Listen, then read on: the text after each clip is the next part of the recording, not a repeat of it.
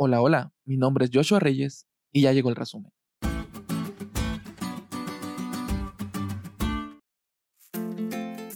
Feliz sábado amigos. Es un gusto saludarlos esperando que hayan tenido una semana llena de bendiciones y que en este día especial podamos conectarnos con el Creador. Comenzamos con los puntos de la lección. Punto número uno. Siempre hay condenación para quien juegue a ser Dios. Ponerse en el lugar de Dios es muy peligroso, pero la historia humana está llena de gente que no hace caso a esta indicación. Isaías describe las consecuencias de Babilonia y predice su ruina eventual. Es curioso que Dios mismo aparece junto a su Mesías persa, este personaje lo estudiaremos más adelante, para traer el día de Jehová en contra de Babilonia. Recordemos que uno de los significados de Babilonia es confusión, y también sabemos que quien está detrás de toda esta confusión es Satanás, así como lo estuvo detrás de Babilonia.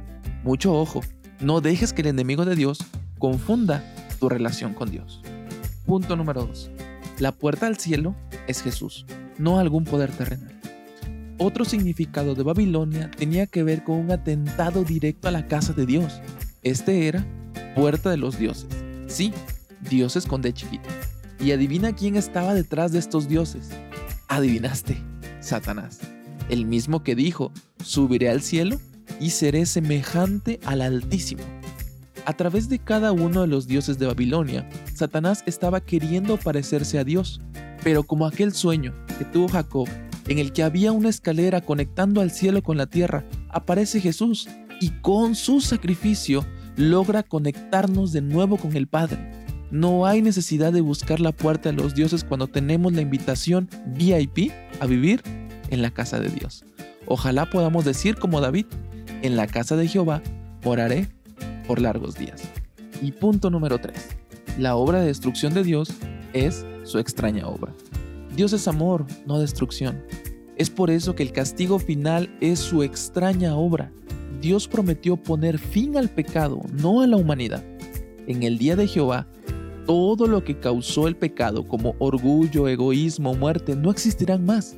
Las cosas viejas pasaron y todo será hecho nuevo.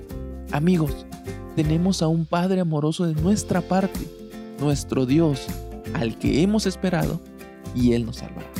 Nadie puede arrojar la piedra. El orgullo espiritual es parte de nuestra herencia pecaminosa y hace que tu salvación solo se halle en las obras que otro realiza en favor tuyo, en Jesús. Solo Él puede transformar nuestra vida hasta parecernos a Él en humildad.